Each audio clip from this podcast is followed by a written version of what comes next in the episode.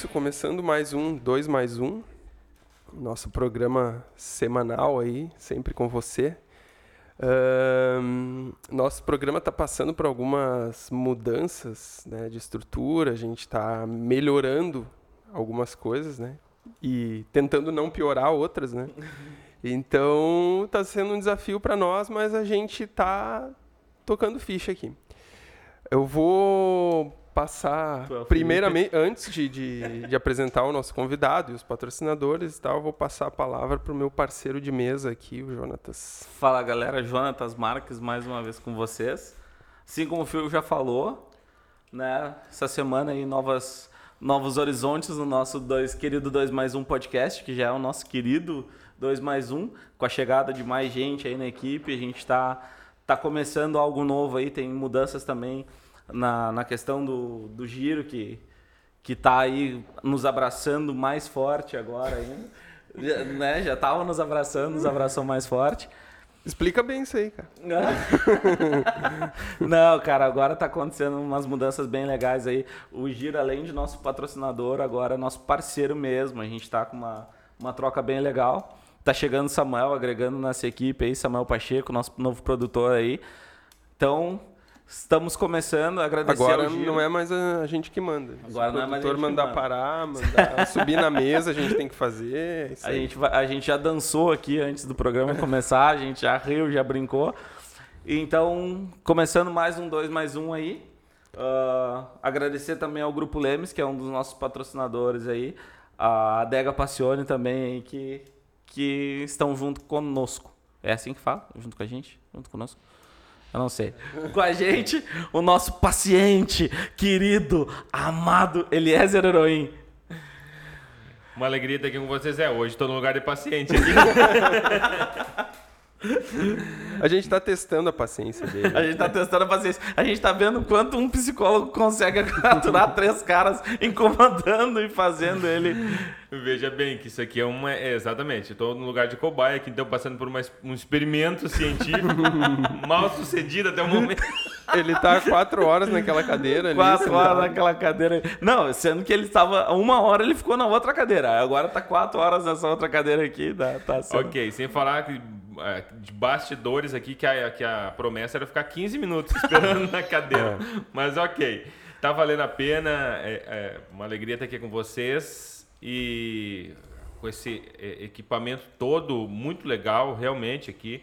O pessoal que está assistindo é, pelo YouTube, mas o pessoal que está só ouvindo, aqui tem todo um aparato, uma preparação e é muito legal. É feito, a gente pode ver que é feito com muito carinho, é uma preparação e a gente vai curtir aí um papo legal nos próximos minutos. Não, e, e os convidados, eh, os primeiros, né? Tu é o quarto, né? Que estão apostando aí no nosso trabalho. É, quando a gente ganhar a plaquinha do YouTube, a gente estiver lá em cima, a gente vai mandar um chaveiro para casa deles, Um uma chaveiro, caneca, uma, uma, coisa uma- assim. Não, caneca ainda Chega tá a fazer parte da monetização. né?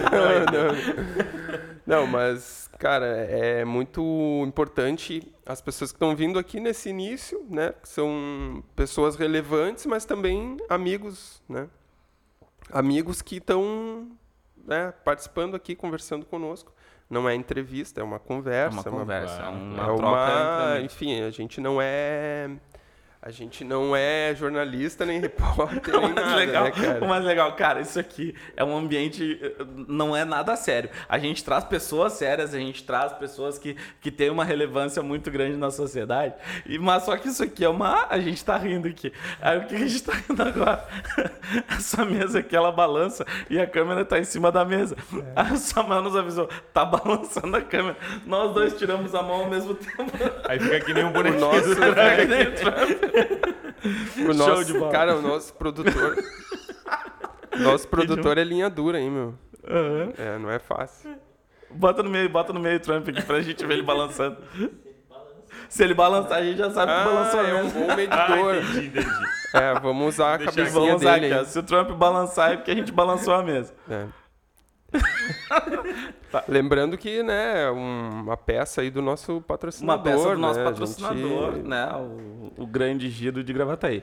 Então, é isso, né? Vamos ouvir também o- agora, entrar no que interessa. É, quem é o Eliezer nós. Heroin? Quem? Esse cara que veio de Candelária, como é que, como é que faz a transição de Candelária pra, É, pra cidade? Exatamente. Eu tô aqui em Gravataí já vai fazer um ano que a gente está aqui. Eu sou um psicólogo clínico. Aí tenho a minha clínica aqui ah, no centro de Gravataí.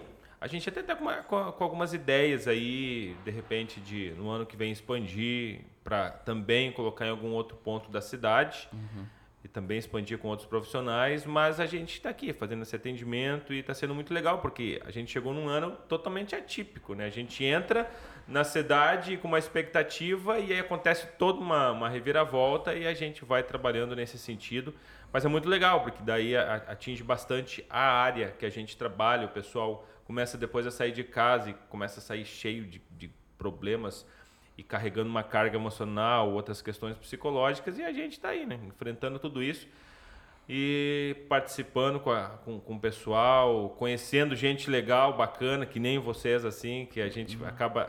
A vida acaba eh, nos mostrando, Sim. então é muito legal. Muito legal. Eu tô, tô batendo na mesa aqui embaixo também, mas a cabecinha do Trump tá Ela parada, tá parada ali, ali. Então tá ok. E é isso aí, galera. Tá. Ah, assim, eu acho que esse ano de 2020 foi um ano, assim, bem que es- esse pessoal da psicologia se movimentou bastante, né? Porque, claro, que a gente vive num mundo que sempre se precisou desse profissional, né? Assim, desde que foram inventadas as técnicas, enfim. Mas eu acho que 2020 nunca se falou tanto em saúde, né? Pelo menos tentou, né, Claro. se atingir um nível. E como é que foi esse ano para ti? Tu sentiu uma para ti foi uma melhora, né? Porque as pessoas devem ter te procurado mais assim. Como é que foi isso assim esse ano? É, porque isso envolveu todo. co- Como envolve uma questão sanitária, a gente tem que, tra- que trabalhar e, e ter alguns cuidados, e respeitando a- as, aquilo que as pessoas têm, porque elas desenvolvem eh, certos medos, certos receios, certas fobias, ah, em parte, obviamente, hum, por ter questões psicológicas, acaba se tornando potencializado, um pouco exagerado em algumas pessoas, mas a gente respeita porque também sabe que há uma questão sanitária por trás disso, e essa questão sanitária também é, é uma questão real. Então, por a pessoa já ter alguns problemas carregando essa questão, tudo que aparece na vida da pessoa ela vai potencializar.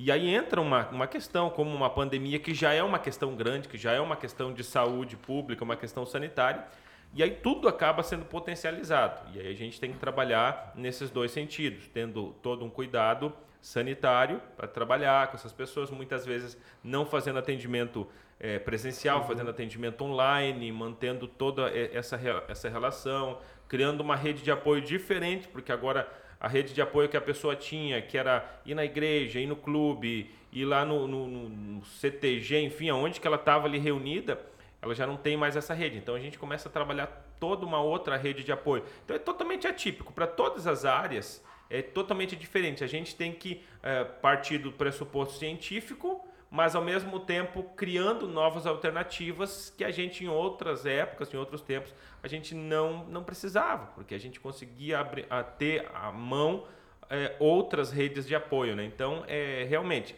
também é um momento de todo mundo se reinventar, mas a própria profissão, a própria psicologia, nós também temos que achar outros métodos de, de ajudar as pessoas dentro desse contexto que a gente está vivendo hoje. né? Sim. E eh, tu falou em, eh, na questão do atendimento online. Como é que é? Eu, ah, eh, tipo, não é aquele negócio que tu precisa estar com a pessoa, que tu, eh, o teu trabalho não, não funciona dessa forma? Ou como é que é isso? Como é que foi transferir do presencial para o online? Como é que foi aquele contato ali de estar perto da Sim. pessoa? É, realmente, a, a questão, o atendimento presencial, ele é imprescindível, porque presencial a gente consegue fazer toda uma análise clínica, a gente consegue aplicar alguns instrumentos da psicologia que se faz presencialmente. Ah, mas esse- essa modalidade online, ela já existia desde que as novas tecnologias elas, elas entraram, também já existia. E, e esse ano, só que acontece que nos outros anos o profissional ele teria que ser passar por um processo. Eu já tinha essa autorização, mas nesse ano, automaticamente todos os profissionais de- da psicologia eles foram autorizados pelo Conselho Regional de Psicologia a poder atuar da, da forma online. É, não tem, obviamente, os mesmos benefícios que o atendimento presencial, mas ele também é um atendimento bom. Deixa eu tirar minha mão daqui. ele é um atendimento bom no sentido de que ele também consegue alcançar as pessoas é, até no seu âmbito familiar ali Sim. naquele momento. Não, mas ah. pode ficar tranquilo que é outra coisa. é outra tá coisa, não, não, tá não, não, é o terremoto aqui na mesa, tá tudo certo. Não, é, é, é a, gente não tá acostumado, a gente não tá acostumado a trabalhar com direção. ainda é novo, então é... não, mas para nós também é, antes era a gente que mandava aqui, agora não é mais. Mas assim, a gente tava conversando em off ali, a gente conversou bastante, né? Até eu acho que de repente vai a gente conversou mais, mais lá, lá mais, fora do mais que em é off, né? É Mas faz parte, vamos trazer um pouco para cá, né? Para o nosso programa aqui também. Uh, tu estava dizendo que existem vertentes né, diferentes da, da atuação da psicologia, né? Sim. Tu pode falar um pouco sobre a que tu atua e sobre as outras. Sim, é, a, psicologia ela, ela, tem, ela se divide. A escola da, da psicologia ela inicia ainda lá no, no século, no, talvez no final do século XIX ali, onde ela, ela cria um corpo. E, e aí, com o passar do tempo, ela vai, vai criando uh, ramificações. Né? Nós temos um nome bem famoso que todo mundo vai, vai saber quando a gente fala, em, por, por exemplo, em Sigmund Freud, que é um nome bem famoso. Ele é, seria o pai da psicanálise, que é uma das escolas da psicologia. E aí a gente vai ter outro. Por exemplo, eu sou um psicólogo da, da terapia é, cognitiva comportamental, que seria a pai dessa escola seria Aaron Beck. Então seria um outro, um, uma outra linha. Todas as linhas da psicologia elas vão trabalhar com processos mentais. Uma tem um entendimento, outra vai ter outro entendimento, mas todas trabalham com processos mentais. A minha área é uma área que eu particularmente tenho já desde lá, desde a faculdade, eu tenho mais afeição, porque é uma área que ela envolve bastante métodos científicos uhum. e, ne, e, nesse sentido ela é muito exata na, naquilo que a gente vai fazendo, né? Então é, são áreas distintas, cada um com as suas vantagens, cada uma área é, não, não, obviamente que eu não desmereço nenhuma dessas dessas vertentes, mas realmente, cada um vai ter um, um. cada paciente pode escolher aquela que, que, ele, que ele faz o melhor benefício. Né? E um profissional, uh, ele pode atuar com todos, em todas as frentes ou geralmente tem uma especialização assim e de repente, ah, se tu quer a Sim. psicanálise, ah, vou te recomendar outro profissional. Ou Normalmente não. é assim que se uhum. faz. É, uhum. Poder pode. A gente sai da faculdade com todas as, as, as teorias. Mas não, normalmente não é, é, quem tudo faz, nada faz, né? Então. É, a mesma coisa o advogado, né? O criminal, o bancário, é, finan... sei lá, todas as áreas, né? Aí tu já desconfia, não, pera, é previdenciário, criminal. Aí tu claro. pensa, não, peraí, o cara tá. Exatamente, esse cara, cara só tá aí não é dinheiro e. Não, cara. Nada aí... contra, né? Se tem algum profissional aí que tá. É, advogado que atua em tá todas as coisas. Todas a gente não né? está falando mal de você. É, mas assim. Mas escolha uma. escolha uma. Vai se decida, por gentileza. Se decida. A gente aqui, por exemplo, a gente faz YouTube, podcast. A gente não faz nada bem, mas faz tudo. não, a gente faz YouTube, a gente faz Spotify, a gente toca guitarra, a gente. É. Não, cara, a gente faz muita coisa. E o Eliezer também. O Eliezer, além de psicólogo, ele é um grande guitarrista, né? É, né? Hum, é, na verdade, mais é na, na, na, questão de tamanho mesmo, porque. guitarrista grande. Guitarrista grande. Porque, não, a gente quebra o galho. É, como a gente está na igreja aí, né? Tu acaba quebrando um galho em todas as, as áreas ali. Mas dentro dessa questão da psicologia, normalmente vai ter uma área onde tu vai, tu vai seguir, onde tu pode fazer uma, uma pós-graduação, assim como eu fiz dentro dessa área, e aí tu, tu, tu seguir dentro daquela ali. Ou não precisa fazer pós-graduação, mas normalmente o que, o que se vê é um, um, um psicólogo escolhendo uma linha teórica, porque ali ele vai poder investir na, na, na questão de conhecimento uhum. dele, se aprofundar, porque a gente não aprende todas as coisas na faculdade, a gente também tem que buscar conhecimento. Então, quando ele investe na, naquela, naquela área dele, com certeza ele vai ser um, um psicólogo, um profissional capacitado, assim como até mesmo você estava usando como exemplo agora advogado, enfim, qualquer área da vida a pessoa precisa Sim. é melhor que ela tome um, um rumo mais específico, né? Uhum.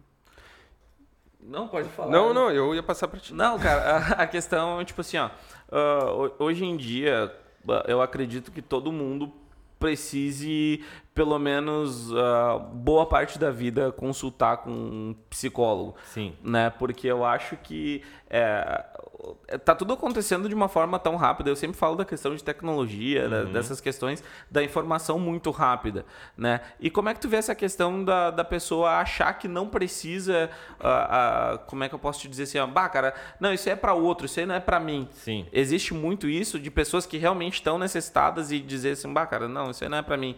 Eu consigo sozinho. Isso é padrão da sociedade, né? As pessoas, elas, elas tendem a Primeiro que se cria, muitas vezes, tem certos profissionais que se criam algum, alguns preconceitos, né? Por exemplo, psicólogo, até mesmo médico, psiquiatra, uhum. é, que, bom, esses daí não são para mim. Eu tenho minha consciência tranquila Sim. e não são para mim.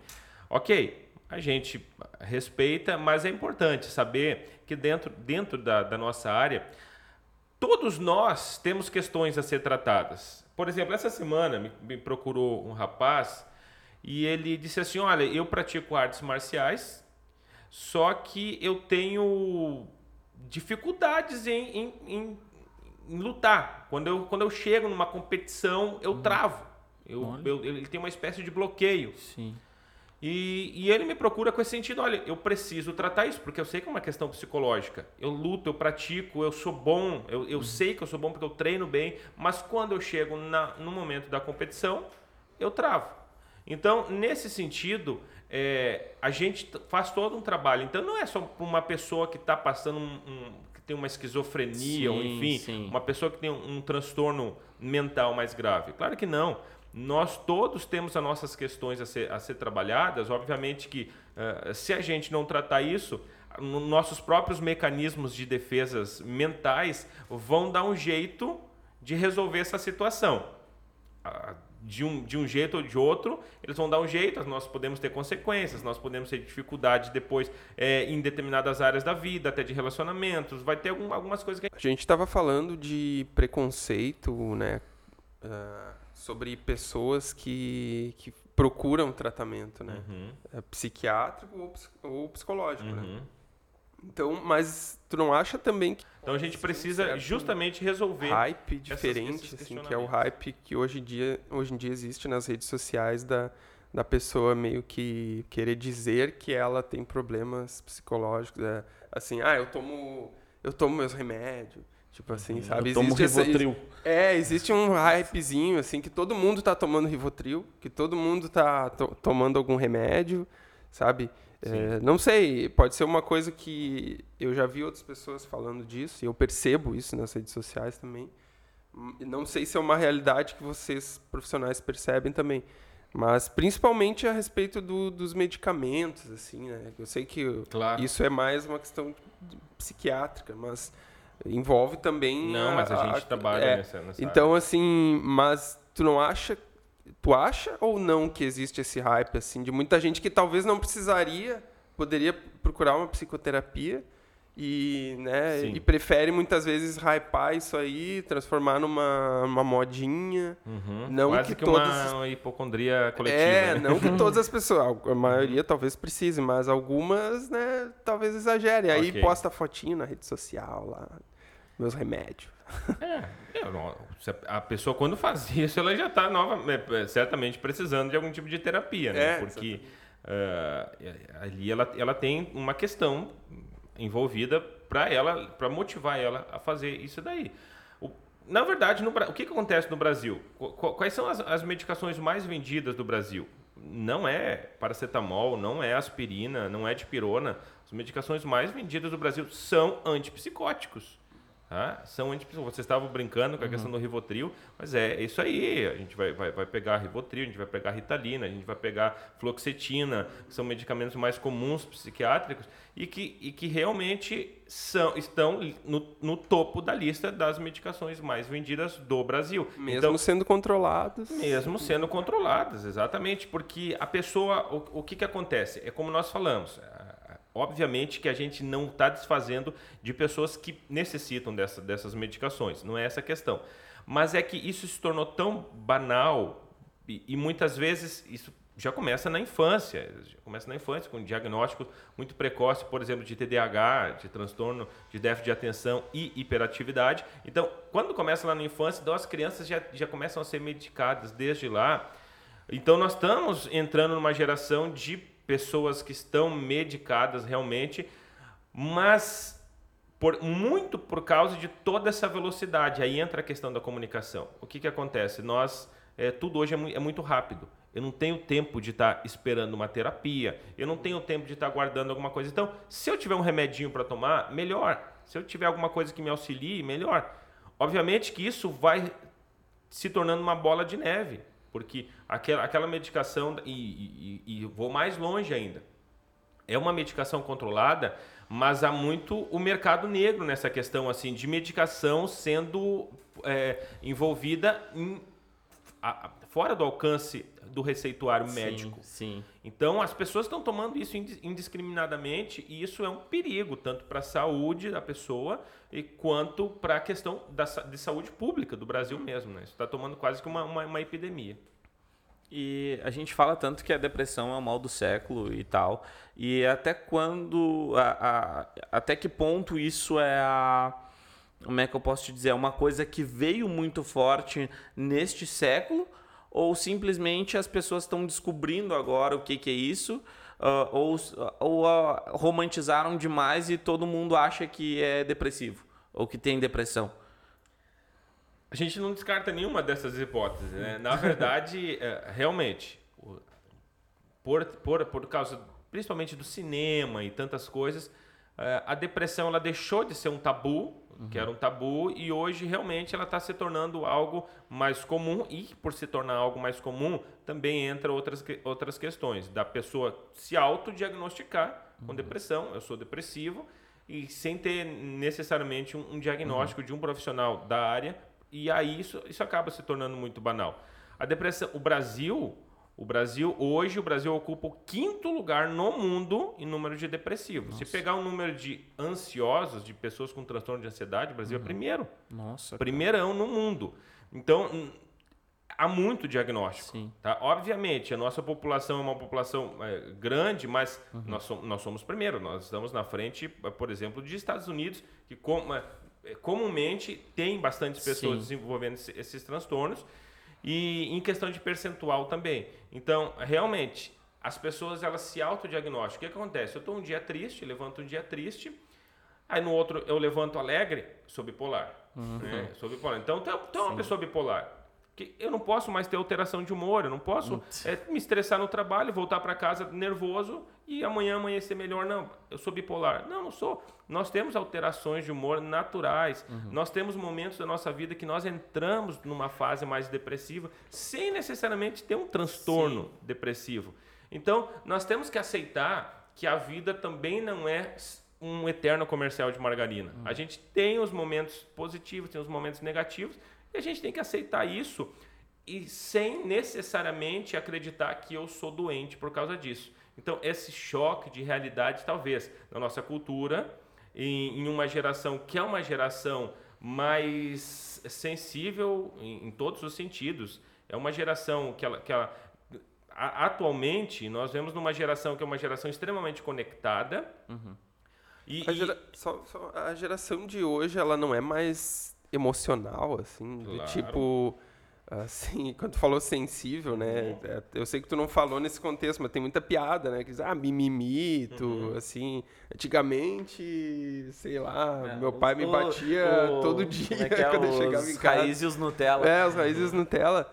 Uh, assim, isso, isso é um fato. Então, assim, diante da, da psicologia, cientificamente, claro. a, a nossa geração, ela é mais não fraca, mas sensível, como tu falou? É, todas as gerações ela tem, ela tem algum, alguns efeitos, né? Uhum. Nós, nós temos, por exemplo, ali ó, os, os baby boomers, que, que são aqueles bebês que nasceram após guerra, uhum. que foram aquela geração que criaram o um movimento hippie e toda essa revolução cultural. Tá? É uma geração que não passou pelos problemas que a geração que o, anterior, que os pais deles passaram. Sim. Tá? Então, nesse sentido, todas as gerações ela têm as suas características. Nós vivemos numa geração, obviamente, principalmente uh, ultimamente, porque o mundo vive, vive em paz. Nós não temos Sim. uma guerra acontecendo no Ocidente. Vamos, vamos colocar nossa cultura, Uhum. né? Não, não vamos para o Oriente. No Ocidente, nós não temos um- uma, um grande acontecimento, exceto a questão da pandemia, mas em questão de, de, de guerra, de movimentação acontecendo. E Isso causa um- um- um uma certa zona de conforto e essa zona de conforto ela acaba potencializando algumas outras coisas. Então, realmente, nós vivemos uma geração bem diferente, bem mais sensível, bem mais que, que, que, que- eu, eu particularmente eu di- di- eh, tenho uma certa divergência com alguns colegas meus porque eu nunca me entreguei pro politicamente correto. Eu Nunca tive problema nenhum em falar algumas coisas que acontecem, né?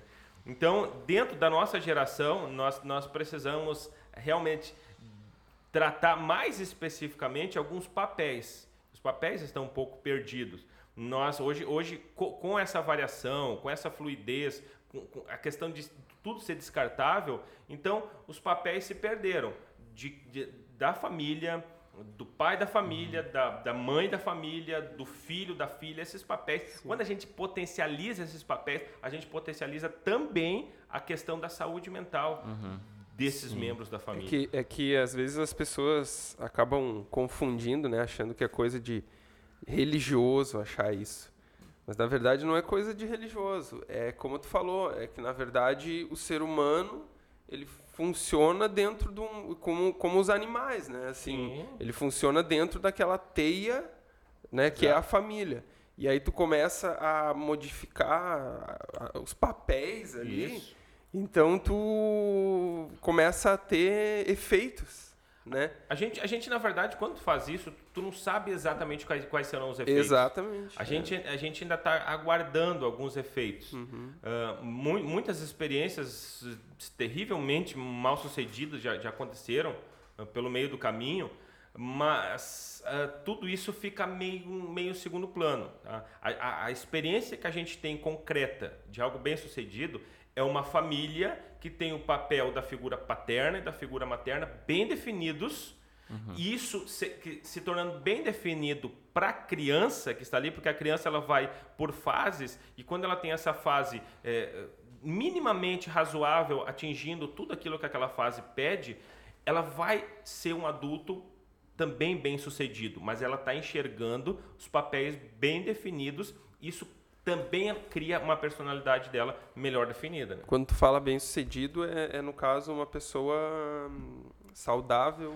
Emocionalmente, né? Emocionalmente, sim, aham. é. Entenda-se sempre emocionalmente na questão que eu estou falando. Sim. Não que ela não possa ter também é, algum transtorno, algum distúrbio. Todos nós somos suscetíveis a isso, porque a um ambiente todo trabalhando do nosso lado. Pode acontecer isso. né?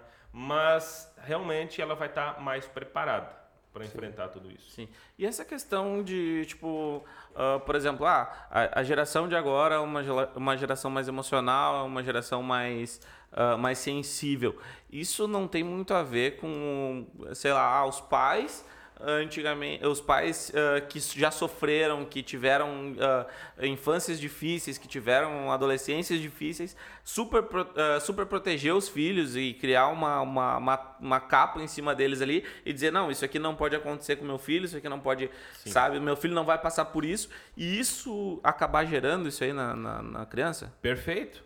Porque o que, que acontece? É, O que os pais muitas vezes não se dão conta é de que toda essa dificuldade que eles passaram criaram adultos com caráter, criaram adultos que eh, contribuem para o bem da sociedade, tá? em, em- em grande parte desses pais. E, e são gerações diferentes. Muitas vezes os pais costumam se diminuir até intelectualmente perante seus filhos.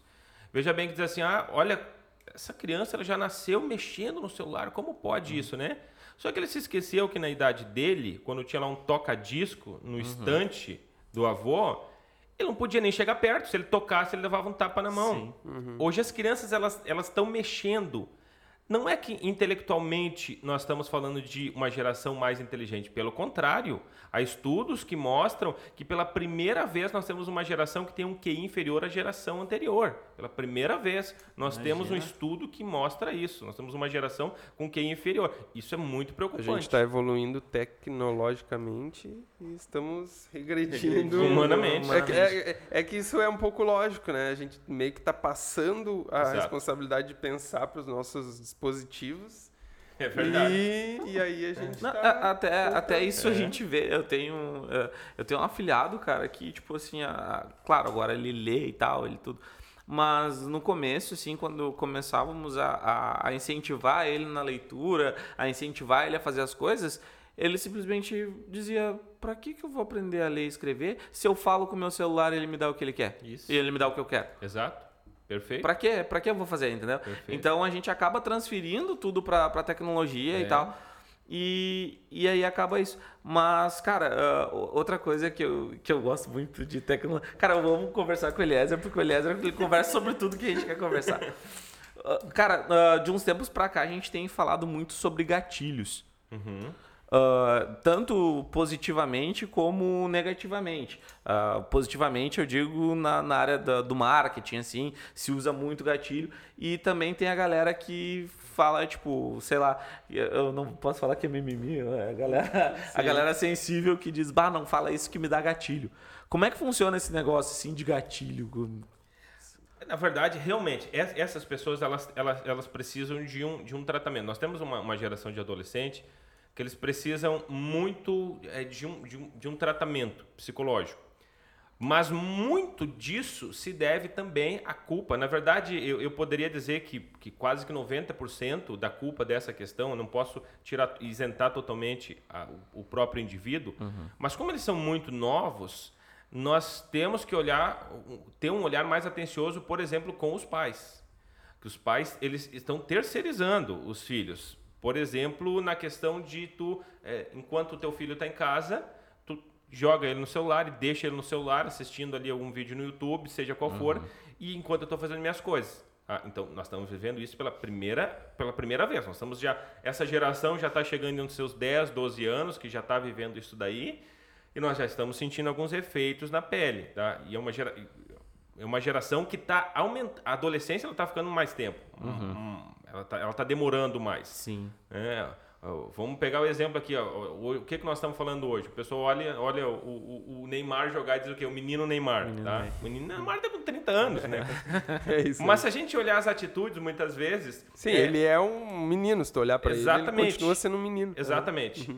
Mas só que isso é um reflexo, isso é um recorte É a síndrome do Peter Pan, né? É a síndrome do Peter Pan, exatamente. E, e isso é um recorte muito fiel, muito fidedigno do que está acontecendo na nossa eh, sociedade, porque a gente está vendo que pessoas bem mais velhas fazendo atos normalmente que a gente eh, aceitaria de um adolescente. Então nós estamos eh, essa ado- adolescência está indo mais tempo. Então é, aí a pessoa está muito em- naquele entretenimento ali da, do TikTok, de, e fazendo todos esses videozinhos. E aí a adolescência está já batendo a casa dos 30 anos. Isso é aceitável? Não, não é aceitável. Não é aceitável porque a expectativa de vida também não subiu tanto assim para a gente aceitar que com quase 30 anos ainda Pra nós gente deslocar essa fase pra frente. adolescentes. Exatamente. Então é um, é um perigo, né? Uma coisa, já que a gente entrou nesse assunto aí, eu tenho minha opinião, mas é uma opinião pessoal, né? Não é uma opinião profissional, assim. Ah, o que que tu pensa desse uso do celular por crianças? Porque, cara, eu tenho visto, eu não sei se tu tem filho, a gente não chegou a falar disso, mas, ah, mas assim, eu vejo muitas vezes, cara, o pai sentar na mesa, pessoas que já vi próximas e às vezes né, não tão próximas, tu vê de longe assim. ah, o pai senta na mesa e meio que o celular vira um. O que era antigamente tu largar um- uma chupetinha, um bico pra criança, agora é um celular, né? Isso. Galinha pintadinha e essas coisas, não sei. Isso, disso aí eu não Baby entendo, eu Shark. só vejo. né? Como é que é? Baby Shark. Não, É, essa- ah, essa- Baby Shark parece que é uma das, um dos vídeos mais, É com mais vídeo acesso. mais o vídeo mais do acessado do YouTube. YouTube, é. Por quê, né? Agora vamos entrar nesse assunto aí. né? Vamos entrar nessa. Então, ah, qual a tua visão disso, assim? a visão é a mais preocupante possível. Eu tenho, eu tenho um artigo até que eu escrevi, que eu escrevi para o meu blog nesse sentido de o mau uso da, da tecnologia por crianças e adolescentes. E só que isso tem uma cumplicidade muito grande dos pais. Porque realmente a gente pode entender que, que hoje nós vivemos um mundo extremamente ocupado, claro, nós, os pais estão mais ocupados, então é, é mais difícil de dar aquela atenção para os filhos. Só que tu terceirizar para o celular, seja galinha pintadinha, baby shark, o que que for, tu, tu terceirizar para aquilo ali, tu tá piorando a situação. Tu tá, tu tá piorando a situação do que tu deixar a criança, de repente, fazer algum outro brinquedo que estimule mais. Porque nós estamos uh, criando uma geração de, de, de pessoas, aí sim, com hiperatividade. Por quê? superestimulada. Superestimulada. Eu estou olhando um vídeo, não gostei, eu clico aqui e eu passo adiante. Eu não gostei, eu clico aqui, eu passo adiante. Essa criança, daqui a cinco anos, ela vai sentar numa classe e vai assistir a professora escrevendo no quadro. Aquilo para ela não vai ser atrativo, aquilo para ela vai ser horrível. Como é que eu faço para passar adiante isso aqui? Não tem como. A professora vai estar tá ali. O controlezinho do clique. Exatamente. Então não vai ter como. Então, opa, aí quando chega nessa fase, ah, manda para lá porque essa criança é hiperativa. Tá, mas calma aí. Aí a gente não está indo na raiz do problema, a gente está simplesmente enxugando gelo. Vamos na raiz do problema e vamos dar uma orientação melhor, talvez, a esses pais que estão meio perdidos, que não sabem o que fazer, encontram no celular subterfúgio ali para poder é, ter uma vida minimamente normal. E às vezes o pai se ilude também, né? Ele pensa, ah, o meu filho, como tu falou, ah, já nasceu mexendo no celular. Aí, aí o pai pensa, ah, meu filho com 18 anos vai ser o novo Mark Zuckerberg, né? Vai, vai ser o as da, da computação. e daí o guri passa o dia inteiro jogando Minecraft. Nada é. contra. Tem que sempre falar, né? Nada contra Minecraft. Mas aí, assim, até hoje, jogar é um negócio mais aceitável. Tem gente ganhando dinheiro jogando. Pois é. Mas assim, eu digo mais para né, para quem não tá jogando Sim, e acaba mas não essa é uma boa desculpa também que os adolescentes criaram. É, também. Essa é uma excelente ser, desculpa que eu pego muito eu em confesso que essa, nessa eu embarco um pouco. É, assim, eu pego muito em consultório essa daí, tá, mas eu, o problema é que meus pais não entendem que hoje dá muito dinheiro jogar videogame. e aí vão mato a, a aula, ah, a aula tá online também, né? Mato tudo ali pra ficar. É, mas pelo que eu tenho visto, quem tá ganhando dinheiro jogando não é gurizada, não. É, é assim, não, da é nossa adulto, idade aí, o pessoal exato. da nossa não. idade que tá ganhando dinheiro. Reformulando. de 30 anos. Reformulando. É, uhum. Da idade de vocês. Ah, tá? sim. Falou, vamos entrar nesse assunto porque hoje eu tô muito feliz aqui, porque os três aqui, ó, tem 34 anos e eu ainda tenho só 27. Tá? Falou novinho, né? tô na casa dos 20 ainda, enquanto vocês já estão nos 30. Então, pra mim, eu sou o mais novo da mesa. E, cara, esse negócio aí é muito interessante, porque, tipo, assim como tem uns caras de 30 anos ganhando muito dinheiro com, com games, tem uma gurizada de, de, sei lá, que é criança ainda, ganhando dinheiro com games e ganhando dinheiro com, com, com o YouTube, ganhando dinheiro com, sabe, com isso aí. E tipo assim, cara, às vezes sustentando a família. Como é que tu vê essa criança que tá lá no. que entendeu? Que já tem essa responsabilidade de, de manter um lar, uhum. sabe? Manter os pais, porque o, o, pai e a mãe pararam de trabalhar porque o filho está ganhando milhões. Sim.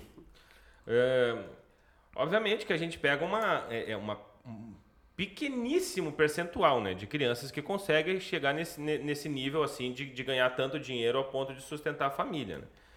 Mas só que a, as gerações mudam mas a, a, só mudam a, o cenário. Uhum. Veja bem que se nós pegar a geração de década de 80, 90, as crianças, elas, elas tinham o quê? O desejo de se tornar um jogador de futebol, uhum. porque eu também uhum. posso ajudar a família. Sim. Então, que claro, ah, tá jogando lá porque, pô, eu, eu, vou, eu vou sustentar minha família também, eu vou ser um jogador famoso.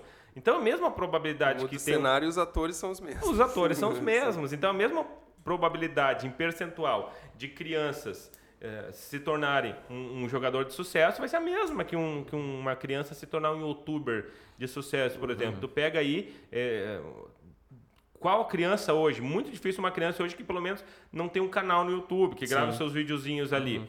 Mas quantas crianças dessa hoje estão ganhando Criança bem sucedida, Michelzinho. Filho Ah, do. Michel Temer. Bah, Tem um cara, canal no YouTube, vocês já viram? Não tô Ele tem um ligado. Ele tem um canal no tô YouTube. ligado. É, se bem que não precisa, né? Mas o pai É, dele. não precisa. Diversão, né? Diversão. Não, cara, porque às vezes eu, eu fico vendo, até estourou há pouco tempo uma, uma família lá no, que, que, de youtubers e tal, que, tipo, poxa, pegaram alguns, algumas atitudes da, da mãe, assim, que, tipo, ah, a mãe falava pra. botava ali, ah, votem em qual das mochilas você quer que a minha filha vá pra escola amanhã. Só que a guria queria uma mochila e o pessoal votou na outra. E aí a guria pegou e foi chorando até a escola porque o pessoal da internet tinha votado que ela tinha que ir com aquela mochila e ela tava indo com. e ela não queria aquela mochila. Co- como é que será que fica a cabeça dessas crianças? Que- o que, que tu acha que pode causar essa. Mas aí eu devolvo a pergunta pra vocês. Nesse caso, que- quem vocês acham aí que tá com algum problema? É a criança ou é a mãe da criança? Não, o, o problema É. tá na, na mãe da criança, eu É, acredito, mas, exatamente. mas o que, que será que, que vai ser da cabeça dessa criança mais pra frente se ela não tiver um acompanhamento? Ah, provavelmente a mãe vai estar criando. Provavelmente essa criança vai ter algum, algum, algum problema psicológico. Se a gente sabe se é um distúrbio, se é uma síndrome, o que, que vai ser, mas ela muito provavelmente porque ela ela tá ela tá cria... primeiro que é um ambiente de pressão, né? Que é um ambiente de pressão que ela já não tem mais nem os seus próprios gostos ali. Sim. Ela depende de uma aprovação externa. E aí depois, quando uma, uma se torna adolescente e que necessita muito de aprovação externa de alguém, a gente fica procurando o que, que aconteceu, o que, que eu fiz, onde é que foi. Sim. Então, eh, todas as questões, elas passam pelo sistema familiar no todo. O sistema familiar, ele não se desmancha, ele é uma linha, ele é um emaranhado que tem... Tudo está ligado, interligado com as coisas. Então, tu não pode simplesmente esquecer que ah tá lá o pai trabalhando não tem nada a ver todos têm a ver a responsabilidade é de todos o pai mãe irmã irmão avó avô todo mundo tem responsabilidade ne- nesse termo né então eh, a gente tem que ter muito cuidado no que a gente está tá trazendo aí para nossa geração e aí pais e mães que não acompanham os vídeos que as crianças estão assistindo no YouTube e vídeos eh, que nem o- se o pai e a mãe assistissem minimamente, eles i- i- veriam o absurdo que está sendo falado naqueles vídeos e eles não estão nem aí. Ah, as músicas, ah, que realmente são músicas emburrecedoras, e de novo, eu tenho um, um, um artigo fala sobre musicoterapia e que justamente fala sobre o emburrecimento da música, como elas calmam. Porque elas deixaram de ter uma letra que nos atrai, que faça pensar, que faça pensar alguma coisa. O que significa essa palavra aqui? Então, para ter um lê, lê, lê, lê, lê, e aí tá pronto, né? Sim. Só uma coisa, tu. é, eu sei que há um tempo atrás. Deixa eu formular melhor minha pergunta aqui. É, no nosso tempo, né? A gente tinha propaganda de. de... Barbaridade. Tu também, tu também, Jonatas. Jonatas vou incluir também, porque ele. Não, cara, só- só- já, É, já o tem novinho, alguma. Jonas é É, novinho, né? novinho na naquelas, dos né? O 20. menino, não é mais Tô o na casa menino O Jonas. menino, é O o menino menino Jonas. Nossa, aqui. É. Cara, na minha- eu não cheguei a pegar aquela época que tinha a propaganda do gurizinho com um cigarrinho de chocolate. Mas, Cara, mas não. assim, hoje a gente tá num tempo em que não pode nem ter propaganda de brinquedo na televisão. Não, não né? pode. E mas ao mesmo tempo, como tu falou, o YouTube oferece qualquer conteúdo, claro, não sexual explícito, mas assim qualquer apologia à droga, ah, enfim, a gente tem todo tipo de bobagem ali no YouTube Sim. que é atraente para adultos e tal, Uhum. mas também disponível para as crianças. E ao mesmo tempo a TV está proibindo ah, o Ministério Público vai lá e, sabe, tem, tem toda uma tratativa para, pô, a criança não pode ver um brinquedo que senão vai induzir ela a querer o Hot Wheels. Questão do gatilho. Isso aí é um problemão. Aí vai lá no YouTube, tá? tá. tem o- nem vou citar Não, aqui. tem- pra- mas não tem vamos dar canais- audiência pro Felipe Neto. Ele vai, Não, vai mas até, nossa até antes, Feta, antes de Nilip Feta. antes de tu responder essa questão aí, tá- hoje a, a minha sobrinha, ela tava vendo um vídeo no, no YouTube onde, tipo, a mãe chega e, cara, com caixas e caixas de presente pra, pra filha. Aí a filha agradecendo em inglês, a mãe ali e tal. E, e, tipo assim, na, na TV não pode isso, mas no YouTube a criança tá vendo ali uma criança ganhando, tipo, milhões de brinquedos. Sim. E tipo, ah, esses aqui são diferentes do que eu te dei ontem e tal, não sei o que. Pra ver o nível que é a, a lei, e, e aí, pra te ver como o pessoal tá tudo perdido, né? Porque hoje as crianças estão nem aí pra televisão. Né? Que- Qual é, a- me diz uma coisa, qual é a criança que tá, tá interessada em televisão hoje? A não ser que seja pra jogar o Xbox dela, né? Lá, enfim. Hum, né? Mas, fora isso, o, o- o próprio YouTube, assistir as coisas lá na televisão, mas canal aberto ou canal fechado, as crianças. passou. Eu, Sim, apesar- tiraram, tiraram a TV Globo. É, eu ia dizer, com o fim da TV Globinho Esse acabou a eles televisão. foram espertos, né? Eles sacaram que as crianças não olham mesmo. Não, tanto faz, né? Tá aí, os, e os mais velhinhos que assistiam. Não, mas aí a TV Globinho, tu, tu assistia. Mas Não, tinha é outro mais- assunto. Tinha Dragon Ball lá, né? Tinha É, Dragon Ball, né, legal. Cara, não, não, agora que tu tocou nisso aí, cara, é muito interessante. Cara, vou te atrapalhar de responder de novo. Cara, existe uma coisa ah, que eu sempre quis conversar sobre um ah, com um profissional sobre isso. No dia do, do, do, do ataque do 11 de setembro lá, me perguntaram uma vez, o que que tu estava fazendo no ataque do 11 de setembro? Aí eu peguei e disse, cara, eu tava lá assistindo Dragon Ball, e aí eu tava fazendo a Genkidama lá e tal, não sei o quê. E aí eu descobri que isso não aconteceu. Só que se tu for pesquisar, existe milhões de pessoas falando que estavam assistindo Dragon Ball e fazendo a Genkidama. Não, o Samuel balança a cabeça. Cara, ma- como é que funciona esse negócio? Aí falaram de uma tal de memória... ah, como é é? Coletiva. Memó- falsa memória coletiva, um negócio... ah, delírio coletivo, sei lá. Como é que funciona esse bagulho aí? É, na verdade, é, a gente, a gente consegue criar cenários na nossa cabeça muito incrível, né? Tem uma, tem uma história muito conhecida em São Paulo sobre... é, talvez muitas pessoas já tenham ouvido falar sobre o Cine Oberdan.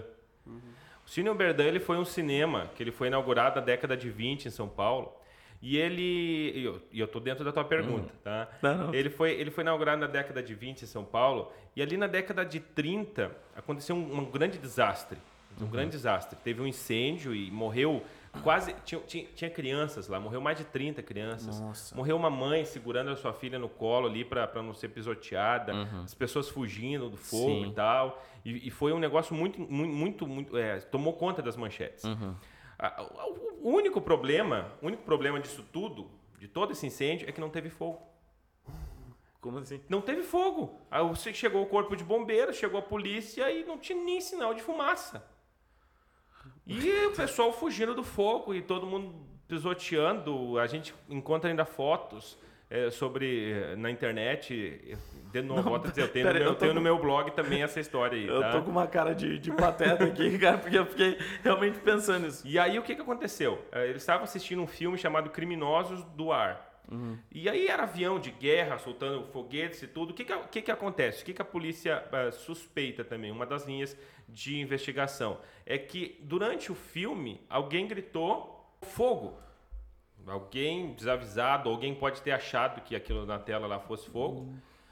Todo mundo viu fogo, todo mundo sentiu o cheiro de fumaça, todo mundo saiu correndo e, e virou aquele pânico.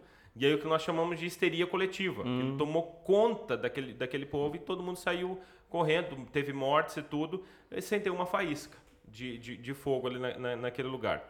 Então é muito natural de tudo aquilo que se que toma conta de um de um, de um é, isso, isso é, Carl Jung que é um também dos, dos, dos psicólogos muito famosos ele falava sobre é, o inconsciente coletivo aquilo que às vezes a gente passa também de geração para outra geração de maneira inconsciente as gerações ela- elas elas acabam reproduzindo isso e, e essa, e essa histeria coletiva é muito comum em, em coisas que acontecem. Por exemplo, é, quando, quando há uma comoção nacional. Vamos dar, vamos dar exemplo aqui sobre a morte dos jogadores da Chapecoense. Tá? Comoveu todo mundo, foi um fato muito triste. Mas ah, tinha jogadores ali que eu nunca ouvi falar na minha vida. Não- não- a maioria deles eu nem sabia quem eram aqueles jogadores ali. Mas a gente estava chorando a morte dele, todo mundo chorando a morte deles. Eu lembro ainda na final do, do- do- da Copa do Brasil, que estava jogando Grêmio e Atlético Mineiro, 2016. é, o Vitor, o goleiro do Atlético Mineiro, assim, ó, se desmanchou no começo do jogo, chorando. Ah, óbvio que ali tem uma questão que eles são colegas também, mas o estádio todo chorando e, e tudo isso acontecendo. Então, a gente reproduz sentimentos, a gente passa adiante sentimentos e a gente acaba por, por é, é, é, externalizar o que o outro tá, tá, tá sentindo também. É, Não é como aquele choro lá do pessoal da Coreia do Norte lá que. Vocês já viram? Nada. Que quando o, o líder lá manda chorar, o pessoal. Ah, ah, não deixa de ser chorar na verdadeiro praça também, lá. né? Porque eles sabem que vão morrer se não chorar. eu preciso chorar, cara. Não, mas, é, cara, deve ter no YouTube isso aí, a cena do, do pessoal chorando. É que assim, Bah, agora a gente vai fugir do tema rapidinho, mas assim, é, aquilo ali é a realidade deles, né? De repente eles choram querendo mesmo, porque é o mundo deles. Pode né? ser, o É um imperador tem- fechado, tem, né? tem- É. eles podem achar que tá, alguns Eles- acham até que é Deus, né? Então- Exatamente. é. Mas é isso. Mas voltando nessa questão então da, da, da TV Globinho, é, e é muito interessante tu falar isso daí, porque na verdade eu acho que se tu perguntar para qualquer pessoa daquela geração, da nossa geração, naquele momento ali, vai ser quase unânime. A galera dizer, pô, interrompeu minha TV Globinho, né? Interrompeu a minha Sim. TV Globinho. Eu, na verdade, nem sei que horas aconteceu aquele primeiro momento ali, mas tu tá me dizendo então, eu nem sabia desse fato, que não foi no momento da TV Globinho. Não, Eu- na eu- real foi, foi no momento da TV Globinho, só que não era o, O Dragon, Dragon Ball. Ball. Por É, quê? eu- Porque o Dragon Ball passava às 11 horas da manhã. E aquilo foi às 9. Nove e 9 e pouquinho. pouquinho Uhum. ali. Então, tipo assim, todo mundo, ah, tava vendo Dragon Ball. Não, não tava vendo Dragon Ball, Exato. porque ainda não era. E outra, não era nem o episódio da, da Genkidama. Era o Mas eu não tinha essa memória, cara. A única memória que eu tinha é que eu tava na aula. E eu saí mais cedo e cheguei em casa, sei lá, tava minha mãe lá, não sei se já fazendo comida ou café, alguma coisa assim, e eu olhei na TV os aviãozinhos, assim, o aviãozinho pegando fogo. Mas eu não tinha essa memória aí, cara. do- Né? Até porque eu Cara, não... uma das poucas pessoas, mano. É, não- Porque eu, eu, eu, tinha. eu já vi essa discussão aí. É, né? muito, é. muito- uma, há uma discussão sobre isso, né? Todo mundo Uhum. diz, ah, e claro que eu lembro daquele dia. Eu lembro que eu tava assistindo Dragon Ball. Dragon né? Ball e Então, tal. Mas, cara, que isso é. Eu sempre tive a curiosidade de saber o porquê isso, por que, que a gente tem essa, essa questão, sei lá, se foi alguém que falou e a gente reproduz. É, porque assim, Mas o termo correto é esse mesmo, memória coletiva, né? Tu tem Uhum. uma, uma memória coletiva de um fato que não necessariamente reflete a realidade. É, isso aí a gente vê também estudando história, né? Que tem fatos na história que são contados, né, através da memória coletiva, né? E então a gente está já com 51 minutos. Ah, tu tem mais alguma alguma Tem muita coisa, cara. A gente Não, ainda, tu tem- noite tu é uma tem muita coisa, La mas noite não é vai- zonaninha. Não que vá ser perguntado, eu sei que tu tem Não, muita não. coisa. Uma brincadeira, brincadeiras à parte. Brin- Brincadeiras à parte. Ah, cara, ah, realmente é muito legal te ter aqui. E, cara, fugindo um pouquinho, assim, tu pode dizer alguma coisa assim que mais louco que tu já viu na tua profissão? Não precisa dizer um caso que tu, ah, uma pessoa que tu atendeu, assim, que a pessoa tá. Mas o que, que foi de mais louco, assim? A gente sempre faz essa pergunta para as pessoas. O que, que de mais louco já te aconteceu, assim, É, na sendo verdade, psicólogo? a pergunta é assim, qual, qual é o momento que mais te marcou, né? na tua Qual é o momento que mais te assim? marcou na tua profissão? Olha, eu trabalhei em CAPS já também. Não sei se você sabe o que é um CAPS. Mais ou menos. Fiz barulho aí, não? Não, não, tá tranquilo, estamos em casa. É, você sabe o que é um CAPS? Um CAPS é um, é um centro de atenção psicossocial. Ali, o CAPS ele veio para substituir os antigos manicômios. Eles atendem as pessoas com, com, ah, questões mentais mais severas, mas ao mesmo tempo essas pessoas elas estão em convívio com a sociedade, não estão reclusas mais. Ah, há uma polêmica muito grande em torno disso daí, mas não vou me ater nessa polêmica, né? A questão é que, obviamente, que lá vai aparecer casos muito complicados, muito complexos. Então, ah, teve um caso, eu, eu, eu, vou, eu vou trazer como um caso, tá? Para vocês. Teve um caso muito interessante eh, que me marcou, foi de um, um menino que ele chegou lá com, com esquizofrenia severa e eh, já esquizofrenia e também um retardo mental leve a moderado. Então ele tinha dificuldade total de convívio com a, família, com a escola, com amigos, ele não tinha nada disso, ele não tinha higiene no corpo, ele não tinha nada disso. E aí o que, que acontece? Ah, e aí para ver como, é, é só para trazer um exemplo, como a gente também eh, patologi, patologiza as coisas, né? Porque a gente acaba por, por a- a- adoecer também o que está à nossa volta. Sim. tá? E quando ele chega lá, e eu, e eu faço todo um, um trabalho com a família dele também, eh, eu coloco a mãe dele em tratamento, não ele. né? Uhum. Coloco a mãe dele em tratamento. É, e eu quero chegar depois numa conclusão aqui muito importante. Eu coloco a mãe dele em tratamento. Quando eu coloco a mãe dele em tratamento, ele melhora assim, ó, 70%. Ele passa aí na escola, ele passa, aí ele teve formatura. Ele, ele, a partir de então, ele passa a ser mais sociável, ele passa a ter sua própria higiene e, e, e ele passa a andar de maneira, conversar de maneira mais tranquila. Então, ele tem uma melhora assim, mínima de 70%. A gente quase não reconhece mais o que, que ele era. E ele praticamente não, não, não foi para tratamento. Sim. A mãe dele teve tratamento. Uh, esse caso eu quero uh, fazer para vocês aqui como recorte da nossa sociedade. Tá? É de como a gente está, como a gente falou muito em gerações aqui, de como a gente realmente acaba por sempre terceirizar, sempre olhar o outro que tem um problema. E muitas vezes a gente, a gente é, deixa de fazer o meia-culpa. Tá? Deixa de fazer o meia-culpa. Então, hoje há uma geração realmente mais ado adoecida mentalmente, há uma geração mas a gente precisa fazer um meia-culpa da geração anterior. De que maneira essa geração anterior está botando isso numa redoma, os filhos numa uhum. redoma, está super protegendo e a gente acaba por adoecer. Então, muitas vezes a gente precisa é, olhar para dentro da família, olhar de como os pais estão tratando os filhos, olhar de como está sendo esse relacionamento para poder entender o filho. E muitas vezes, e só em alterar esse relacionamento, só em, em, em fazer um, uma conscientização da família, a gente consegue chegar lá. Então, muito importante para nós hoje, tanto nesse caso que eu atendi no CAPS, quanto na nossa sociedade, é nós fazer justamente o caminho inverso do que está sendo feito, a gente fortalecer o, um, dos pilar, um dos pilares da sociedade. Né? Uhum. Nós vivemos num, num, num, num, tripé, né? vivemos num tripé aqui na nossa sociedade.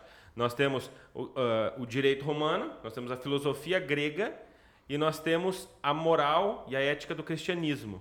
Então nós Sim. temos tudo isso. E dentro disso tudo a família é, é imprescindível, é fundamental. Quando a gente começa a querer quebrar esses pilares para colocar um novo tempo, uma nova revolução, dizer que as coisas são ultrapassadas, são retrógradas, a gente começa a ter uma geração perigosa e a gente deixa de saber que geração é essa. A gente tinha a geração X, XY e agora a gente tem uma geração ponto de interrogação. Fazer uma pergunta só para, acho que para acabar, né? Por, uh, não é uma pergunta que vai ter uma resposta muito rápida, mas, uh, muito longa, na verdade. Mas assim, na tua na tua carreira, né, no teu na tua área de atuação, tu é cristão, né? Sim. Uh, há não muito tempo atrás a gente teve uma polêmica a respeito da, entre muitas aspas aqui, cura gay. Uhum. Né? Que eu acho que foi. Até quando a gente combinou aqui que ia vir um psicólogo, foi uma das primeiras coisas que eu pensei, assim, cara, eu, eu queria saber. Tu, tu, é, não, todo porque... final de episódio agora tá virando regra. O Felipe vem com aquela aqui mas no meio. que dá no... que daí o pessoal fica. Não, mas o que eu vou perguntar não é nem isso. Na verdade, é assim. Porque nesse momento que teve essa polêmica, uh, eu, eu pelo menos atentei que o psicólogo cristão, talvez ele meio que esteja nadando contra uma certa maré, né? uhum. né? Que é a maré de, às vezes. Porque tu nos falou muito sobre família aqui. Uhum, né? Claro. E eu não sei se todo psicólogo segue nessa linha. Talvez Sim. não. Uhum. Até eu já fiz já fiz psicoterapia uhum. um momento da minha vida. E, enfim, eu acho que não são todos, né? Uhum. Assim, tu se sente muito nadando contra uma maré ou tu, tu acha que tu não se sente sozinho, não se sente meio fora, um peixe fora d'água por ser cristão? Tu acha que é tranquilo, assim, não sei. É, eu, como muitos outros, outros cristãos também que são profissionais, é, sentem isso. Não, e não só na psicologia, mas existem muitas áreas. É, vai pegar um professor de história, vai pegar um, um filósofo, vai, então é, tudo vai ter uma, um, um, um, problema. A minha área, eu, eu, fico muito tranquilo porque é, eu pego uma base científica, eu pego aquilo que a psicologia tem por conceito científico. Uhum. Então, dentro desse conceito, ninguém pode chegar para mim e dizer que eu estou errado. Uhum. Todos nós temos uma cosmovisão. Ninguém pode dizer que é isento. Uh, ninguém. Tu tá vendo uma, uma, uma, matéria jornalística lá na televisão, o cara de, de, gravatinha, tudo certinho, é isento, é imparcial. Não, não é. Todo mundo tem por trás daquilo ali um conceito pré-concebido, uma cosmovisão de mundo, e tu vai sempre colocar um pouco dessa cosmovisão onde tu tá. Na minha área não é diferente. A gente tem a nossa cosmovisão e a gente, a gente precisa colocar essa cosmovisão respeitando, obviamente, eu respeito é, os limites éticos da minha profissão, obviamente, uhum. eu não desrespeito, não ultrapasso os limites éticos. Essa questão da cura gay, na verdade, é, é, isso, isso, mais, esse termo foi mais levantado pela mídia claro. do que propriamente foi isso que aconteceu. É um termo meio jornalístico, é, assim, meio exatamente. né? Com certeza. O termo mais correto que, que se usava antigamente era reversão sexual. Mas o que, que é, o que, o que, que é isso? Tá? Uh, eu aplico isso na minha profissão? Não, porque eu sou proibido por lei de aplicar isso. Não, então não faço isso.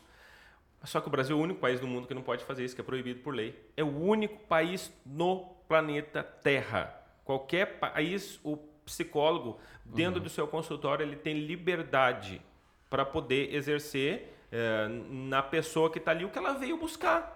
E se Sim. ela veio com essa problemática, o psicólogo ele pode tratar essa problemática. Se vir alguém no meu consultório hoje aqui dizer para mim, olha, eu eu tenho eu, eu, eu quero me matar é porque eu não quero, porque eu não quero, porque eu não quero, eu vou ter que tentar fazer uma outra volta, mas eu não posso tocar nessa questão da sexualidade, porque a lei me impede. A lei entra dentro do meu consultório e, e mexe nas minhas planilhas e diz: tu não pode fazer isso daqui. O único país no mundo. Tá? O então, poder estatal que está indo além do que deveria, né? Com certeza. Co como, aconte como, como, é muito comum no Brasil, né? É. Como é muito comum de acontecer no Brasil, o Estado se metendo uhum. diretamente em várias áreas de atuação. É a mesma. É a mesma é, o caso é parecido com o advogado, né? um, um, advogado como o que a gente teve, nosso primeiro convidado Sim. aqui, criminalista, né? Um advogado da área penal e tal. Ele vai receber um cliente que muitas vezes vai falar, sei lá, sobre um crime absurdo ali. Né? Exatamente. Né? E até e, e, o Estado tem direito de estar, tá, né, de saber aquela conversa. Não tem.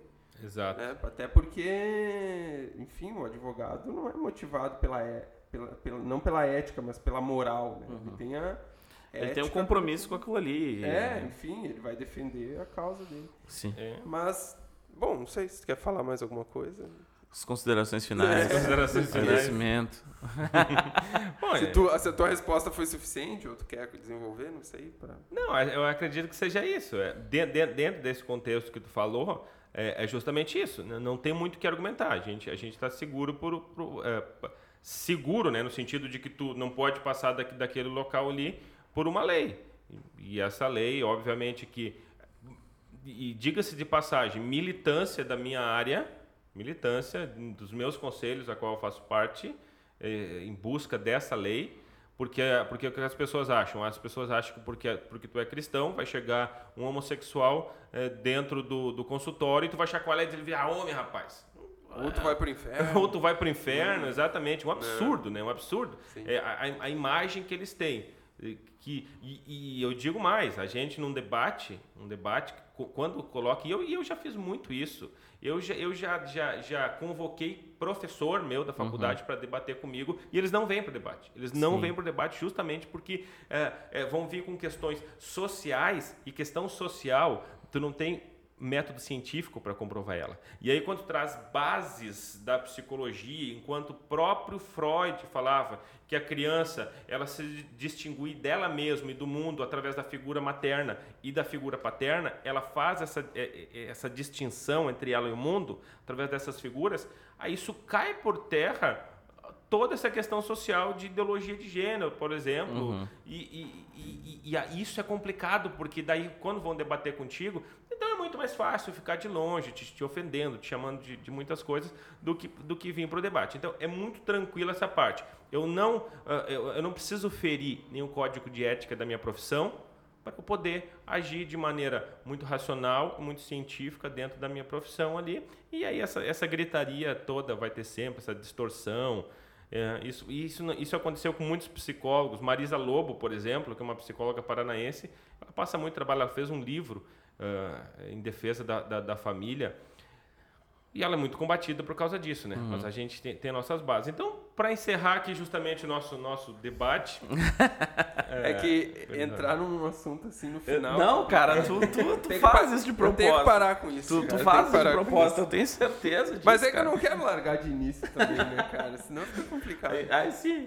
Não, cara, aqui demais. Aí tu mata o assunto já. Mata o assunto. Né? Não, mas aí vamos falar o que a gente sempre fala para os nossos convidados. Vai ter outra oportunidade. Cara, vai ter outra oportunidade. E a gente conversou em off aqui, né, com, com o Eliezer.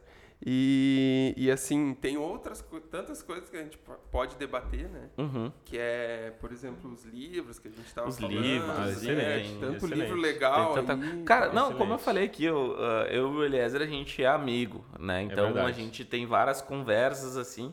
E, cara, a gente já falou sobre ah, naquelas conversas nossas lá, a gente já falou sobre os Rock Shield, os Já. Rockefeller, ah, a gente já Só conversou... falta falar sobre nova ordem mundial. A gente já falou sobre nova ordem mundial, a gente já trocou ideia. Terra Isso plana? é legal. É terra plana.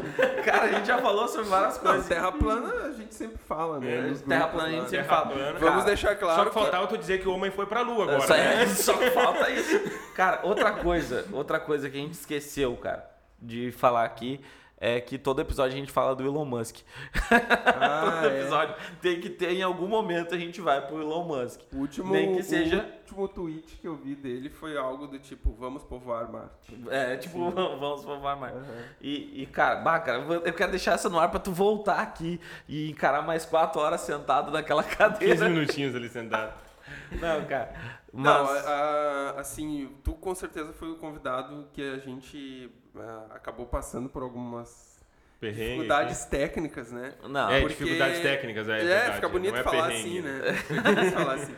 não, cara. Porque a- com, a, com a chegada do, do Samuel aí, a gente também tá colocando equipamentos novos para funcionar. Equipamentos Então, novos, um novo formato de fazer o programa É. pra chegar na sua casa cada vez melhor, cada vez mais profissional. Sorriso, Só que, só que pra isso a gente precisa passar por um, a gente precisa passar Tem pelo todo um processo. É, cara, sou muito feliz com a tua presença aqui, cara. Bah, Obrigado. Nossa, cara, Obrigado assim, pela ó, paciência. Obrigado pela paciência. Não, cara, sinceramente, Capaz. eu fiquei muito feliz mesmo quando tu me respondeu ali. Cara, eu quero, tá? Não. Cara, tipo assim, a nossa conversa foi. Cara, é o seguinte, vamos lá no 2 mais 1. Um. Cara, show de bola, vamos. Show de Vamos, bola. Mais ou menos. É, e, e tudo fechou, né? Eu, te- eu- faz pouco tempo que eu saí da minha clínica ali, e aí, e aí é, no áudio era, olha, espera 15 minutinhos que já vai começar, né? O- É, é, sabe, essa estatística é mais ou menos a estatística da- das eleições, né? É a margem de erro. A a margem de erro, assim, né? 15 minutinhos. Não, cara, show de bola. 4 horas. Show de bola. Mas é isso. É isso aí. Aquela lá parou? Vamos. Vai, vai encerrando enquanto eu faço aquela lá funcionar. Eu não escutei barulho nenhum lá. Olha, você vai falando alguma coisa. É, então tá, gente. Ah, no então, final não tem problema, cara. É, No só pra. Só, é, então, é, a gente até falou sobre, sobre Jordan Peterson, que é um psicólogo canadense, e ele fala uma coisa muito interessante. Antes da gente querer revolucionar o mundo, antes de tu querer sair da tua casa, revolucionando todas as coisas, e mudando tudo, e querendo é, é trazer tudo de novo pro mundo, primeiro arruma a tua cama e arruma teu quarto. tá? Então a primeira coisa que a gente tem que estar fazendo é cuidando das coisas mínimas da nossa vida, tentando corrigir algumas coisas, e a partir daí tudo começa a ser diferente. Show, cara. Então tá, com essa palavra Bah, aí, a gente com encerra. essa- agora a gente encerrou bem. Então tá, obrigado. Agradecendo. agra- Agradecemos a paciência. Paciência aí. do Eliezer, agradecemos E a paciência de agradecemos vocês que a- estão nos ao assistindo. público aí também, valeu, Agradecendo galera. a chegada do Samuel também aí, que chegou no, no, no sufoco aí, mas... Apagando cara, incêndio. Apagando Fazendo incêndio. incêndio e apagando. Ele mesmo faz, ele mesmo. Não, show de bola. Obrigado mesmo, Samuel, aí, por integrar nossa equipe. Né, a gente está muito feliz aí, com certeza. A gente sabe que vai, vai acontecer perrengues e vai acontecer soluções de perrengue, então. Show de Valeu, bola. galera. Obrigado. Obrigadão, é nóis. Valeu!